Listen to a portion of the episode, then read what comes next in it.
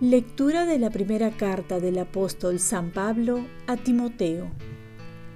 Querido hermano, es palabra digna de crédito y merecedora de total aceptación que Cristo Jesús vino al mundo para salvar a los pecadores, y yo soy el primero. Por eso se compadeció de mí, para que en mí, el primero, mostrara a Cristo toda su paciencia y pudiera ser modelo de todos los que creerán en Él y tendrán vida eterna. Al Rey de los siglos, inmortal, invisible, único Dios, honor y gloria por los siglos de los siglos. Amén. Palabra de Dios. Salmo responsorial. Bendito sea el nombre del Señor, ahora y por siempre. Alaben siervos del Señor, alaben el nombre del Señor. Bendito sea el nombre del Señor, ahora y por siempre. Bendito sea el nombre del Señor, ahora y por siempre. De la salida del sol hasta su ocaso. Alabado sea el nombre del Señor. El Señor se eleva sobre todos los pueblos su gloria sobre los cielos.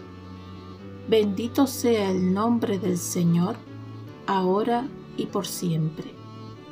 ¿Quién como el Señor, Dios nuestro, que se abaja para mirar al cielo y a la tierra, levanta del polvo al desvalido, alza de la basura al pobre? Bendito sea el nombre del Señor, ahora y por siempre. Lectura del Santo Evangelio según San Lucas. En aquel tiempo, Jesús decía a sus discípulos, No hay árbol bueno que dé fruto malo, ni árbol malo que dé fruto bueno. Porque cada árbol se conoce por su fruto, no se cosechan higos de las zarzas, ni se vendimian racimos de los espinos. El hombre bueno, de la bondad que atesora en su corazón, saca el bien y el que es malo de la maldad saca el mal, porque de la abundancia del corazón habla la boca. ¿Por qué me llaman Señor, Señor y no hacen lo que les digo? El que se acerca a mí, escucha mis palabras y las pone en práctica. Les voy a decir a quién se parece. Se parece a uno que edificaba su casa. Cavó profundamente y puso los cimientos sobre roca. Vino una inundación arremetió el río contra aquella casa y no pudo destruirla porque estaba sólidamente construida. En cambio, quien escucha la palabra y no la pone en práctica se parece a uno que edificó una casa sobre tierra, sin cimiento. Arremetió contra ella el río y enseguida se derrumbó y quedó completamente destruida. Palabra del Señor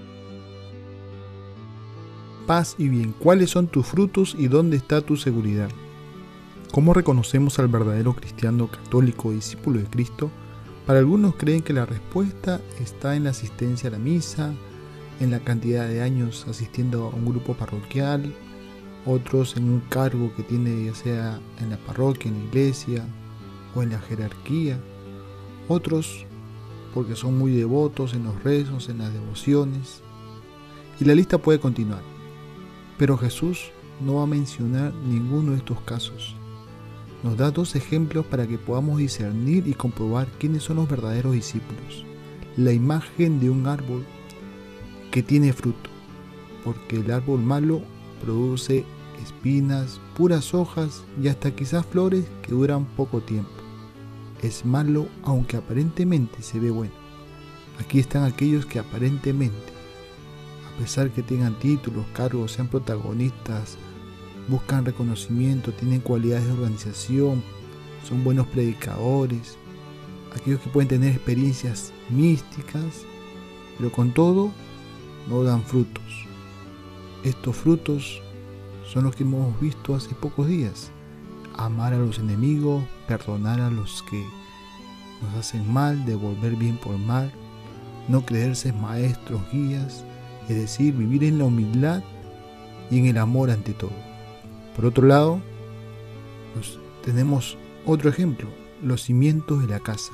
Si bien el primero muestra los signos externos, este segundo son signos internos, donde solo en los momentos difíciles sale a relucir si hay raíz, si la vida está cimentada en Cristo o no. Aquí están también aquellos que ponen su seguridad en el dinero, en los bienes materiales, en, sus talentos, sus dones, en su salud, en su fama, y hasta personas. Pero cuando viene la prueba entran en crisis, desesperación, depresión. Por ello, la roca tiene que ser Cristo, que es Dios. Y como diría Santa Teresa, nada te turbe, nada te espante. Todo se pasa, Dios no se muda. La paciencia todo lo alcanza. Quien a Dios tiene, nada le falta, solo Dios basta. Oremos, Virgen María, ayúdame a que mi vida se distinga por los frutos del Espíritu Santo y que mi seguridad sea siempre el Señor. Ofrezcamos nuestro día. Dios Padre nuestro, yo te ofrezco toda mi jornada en unión con el corazón de tu Hijo Jesucristo, que siga ofreciéndose a ti en Eucaristía para la salvación del mundo. Que el Espíritu Santo sea mi guía y mi fuerza en este día para ser testigo de tu amor. Con María, la Madre del Señor y de la Iglesia, te pido por las intenciones del Papa. Con San José Obrero te encomiendo mi trabajo y mis actividades de hoy, para que se haga en mí tu voluntad. Y la bendición de Dios Todopoderoso, Padre, Hijo y Espíritu Santo descienda sobre ti y cuenta con mis oraciones, que yo cuento con las tuyas. Que tengas un santo día.